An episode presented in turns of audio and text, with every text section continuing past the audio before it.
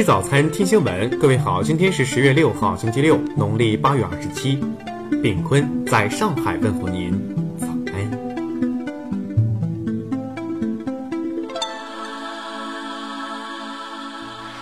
首先来关注头条消息。近日，据美国防务官员说，美国海军太平洋舰队已经起草了一份机密提案，准备在全球范围内炫耀武力，以此向中国发出警告，并表明美国准备阻止和反击他们的军事行动。美国有线电视新闻网网站在三号发表题为《美国海军提议大规模显示实力来对中国发出警告》的报道称，海军的提案建议美国太平洋舰队在十一月的一周时间里开展一系列活动。其目标是开展由美国军舰、作战飞机和军队参加的高度集中的一系列演习，以显示美国能够在几个方面迅速对抗潜在的敌人。该提案建议在中国南海和台海的中国领海附近派出船只和飞机开展航行自由行动，以展示国际海域的航行自由权。这一提议意味着美国舰船和飞机将在中国军队附近活动。听新闻早餐知天下大事。五号，外交部发言人华春莹就美国总统彭斯在涉台等问题上无端指责中国答记者问，敦促美方慎重妥善处理涉台问题，停止挑事生非、制造紧张。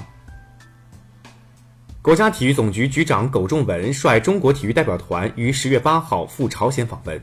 访朝期间将与朝鲜男女篮共同训练比赛。国庆期间正值出游高峰，有些景区票价却被指明降暗升。国家发改委在指导意见中明确指出，应该根据相关法律法规追究其责任。十一长假期间，中国内地有近七百万人次出境旅游，日本首次成首选，韩国排在第四位。韩国专家喊话旅游界反思，需改善对中国游客态度。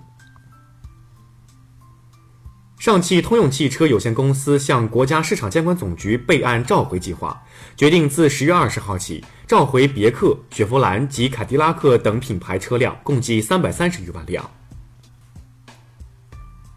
五号，全国铁路客流将继续保持高位运行，预计发送旅客一千三百一十五万人次。国庆假期，铁路旅客累计发送人数将突破一亿人次。针对网传家长报警在大红门某商场内其孩子被抢，质疑公安机关对嫌疑人处理过轻的情况，北京丰台分局已组成工作专班对案件开展复核。近日，一网友微博中发布深圳市血液中心在献血前不做检测及输血得艾滋的消息，引发社会各界的热议。深圳市血液中心发出声明称是造谣。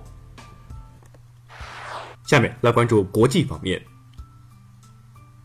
美国驻北约大使十月二号称，俄罗斯必须停止秘密研发被禁止的导弹系统，否则美国将寻求在该系统投入使用前将其摧毁。韩国将于十号至十四号举行二零一八大韩民国海军国际关键式，要求日本别挂旭日旗，日方对此强烈不满，已于五号通知韩方将不参加此次的阅舰式。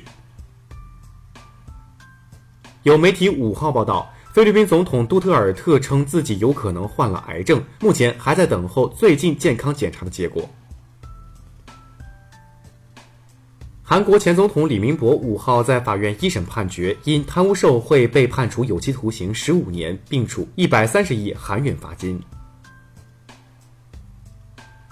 韩国乐天集团会长辛东斌亲信干正门及贪污渎职案二审判决结果出炉，被判有期徒刑两年零六个月，缓刑四年。据韩联社报道，韩国统一部五号发布的一项数据显示，韩国逾九成离散家属希望确认其在朝亲人的生死情况。到五号为止，印尼二十八号发生的地震以及引发的海啸已造成一千五百五十八人遇难，目前仍然还有一百五十二人在瓦砾之下，另有一千五百二十八具遇难者遗体被掩埋。四号，日本最新一艘苍龙级潜艇十一号艇“黄龙号”举行下水仪式，该潜艇是世界上第一艘采用锂离子电池作为动力的实战性潜艇。再来关注社会民生方面。四号，江苏一男子驾驶一辆奔驰轿车被民警拦截，涉嫌酒后驾驶。被查后，杨某情绪激动，竟表示自己喝酒是为祖国庆生。民警依法对杨某作出处罚。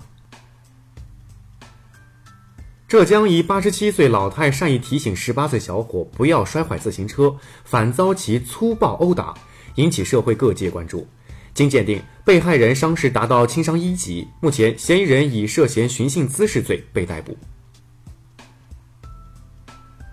四号，有网友反映乘坐火车时发现列车车厢少了八节，导致自己所购买座位被消失。列车员回应称，临时接到通知，车厢编组变动，具体原因不清楚。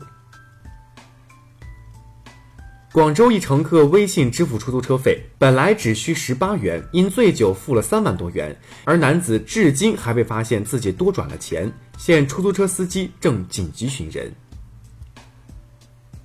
只因一个背影，武汉一男子在电子屏打广告花百万寻女神，没想到女神出现竟以同样的方式回击男子，晒出豪车和十张房产证合影，霸气回应称自己的身家远超百万。最后来关注文化体育方面。葡萄牙国家队新一期的大名单当中，C 罗仍然缺席，主帅费尔南多·桑托斯确认尤文七号本年度将不再参与国家队的赛事。二零一八世界女子排球锦标赛，中国队在得分和拦网两项上共有三名球员跻身前十，其中朱婷在得分榜上排在第七位。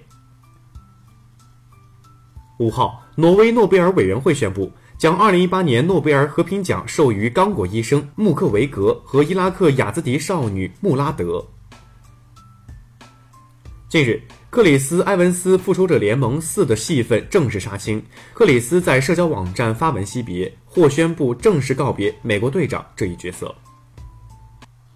以上就是今天新闻早餐的全部内容，请微信搜索 xbcc 零二幺，也就是新闻早餐拼音首字母再加数字零二幺。如果您觉得节目不错，请在下方拇指处为我们点赞。一日之计在于晨，新闻早餐不能少，我们明天不见不散。